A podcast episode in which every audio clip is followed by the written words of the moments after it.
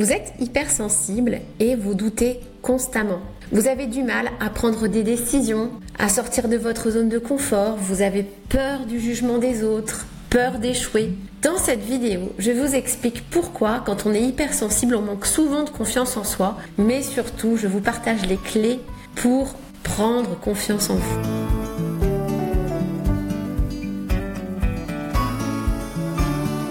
Moi, c'est Julie du cabinet Essentiel. Je suis coach professionnel accrédité ICF et praticienne sur le coaching certifié. J'accompagne les personnes hypersensibles et les femmes RH à prendre confiance en elles et à se sentir bien dans leur vie pro et perso. Alors j'en profite pour vous préciser que j'organise le 22 juin une conférence gratuite et en ligne dans laquelle je vous partagerai en fait les clés pour faire de votre hypersensibilité une force. Je vous mets le lien en description de cet épisode. Alors quand on est hypersensible, notre cerveau capture énormément d'informations et génère beaucoup de pensées. Hein, ce qui va parfois vous empêcher de dormir. Donc notre mental, en fait, c'est un gros moteur qui va passer son temps donc à analyser les situations et qui va un petit peu imaginer un peu tous les scénarios catastrophes qui pourraient arriver. Donc, ce sont nos pensées qui génèrent nos émotions et pas l'inverse. C'est donc à cause de notre mental très puissant qu'on va ressentir beaucoup d'émotions, notamment la peur, l'anxiété, donc plus que les autres. C'est donc pour cette raison qu'en tant qu'hypersensible, on va manquer plus de confiance en soi que les autres. Parce que la confiance en soi, c'est la croyance dans ses capacités à mener à bien un projet, à réaliser quelque chose. Donc en fait, nos peurs, nos doutes vont impacter notre confiance en nous, car on va tout le temps imaginer un petit peu le pire. Et le problème, en fait, c'est que c'est un cercle vicieux. Parce que ça va nous empêcher, cette peur forte, de sortir de notre zone de confort. Et c'est ce qui nous permet pourtant de prendre confiance en soi.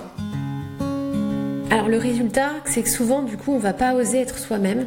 On va pas oser sortir de nos zones de confort. On va souvent se fixer un niveau d'exigence très élevé. On va souvent être perfectionniste. Hein. On va s'épuiser on va aussi procrastiner plus que les autres parce que chaque projet va représenter une montagne qui va nous paraître infranchissable. Et donc très souvent, on va ne pas se sentir aligné. Donc par exemple, on va dire oui alors qu'on pense non. Euh, ça peut avoir aussi un impact pro, c'est-à-dire qu'on va se retrouver parfois dans un job qui ne nous correspond pas. Mais on ne va pas oser quitter ce job.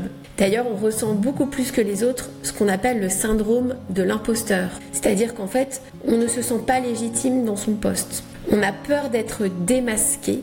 On pense qu'on ne mérite pas d'être là. Alors, est-ce que c'est une fatalité? Non, bien sûr. Vous pouvez développer votre confiance en vous et je vais vous expliquer comment. Alors, la première chose, c'est déjà apprendre à se connaître. Qu'est-ce qui vous fait vibrer? Qu'est-ce qui vous donne de l'énergie Qui vous en enlève?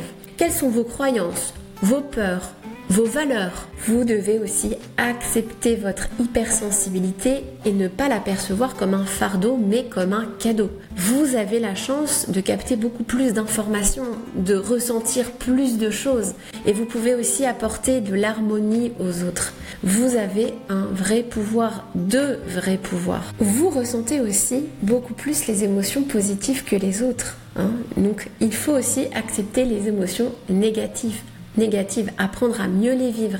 Ne culpabilisez pas de ressentir euh, de la peur, de la colère, de la tristesse. Vous avez le droit de pleurer.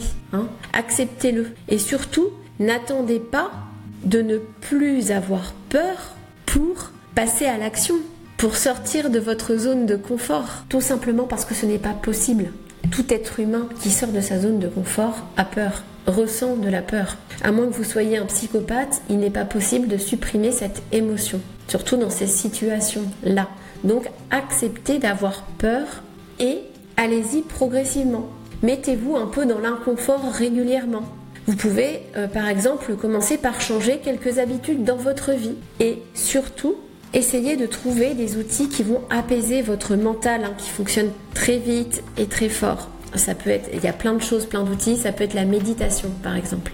Et surtout, essayez de vous reconnecter à votre corps. Le corps est un canal très puissant pour apaiser votre mental. Je peux bien sûr vous accompagner via mon programme Osez vous révéler. qui va vous permettre en fait d'apprendre à vous connaître, à vous reconnecter à vous, à vous accepter, à vous affirmer et à faire de votre sensibilité une force. C'est un programme holistique qui prend en compte toutes les dimensions de l'humain, le mental, les émotions, l'esprit et le corps. Donc si ça vous intéresse, je vous mets un lien en description pour prendre un rendez-vous avec moi. Et voilà, j'ai terminé. J'espère vraiment que cette vidéo va vous aider. N'hésitez pas à me suivre sur les autres réseaux comme LinkedIn, Instagram ou Facebook. Je vous souhaite une très belle semaine et je vous dis à la semaine prochaine.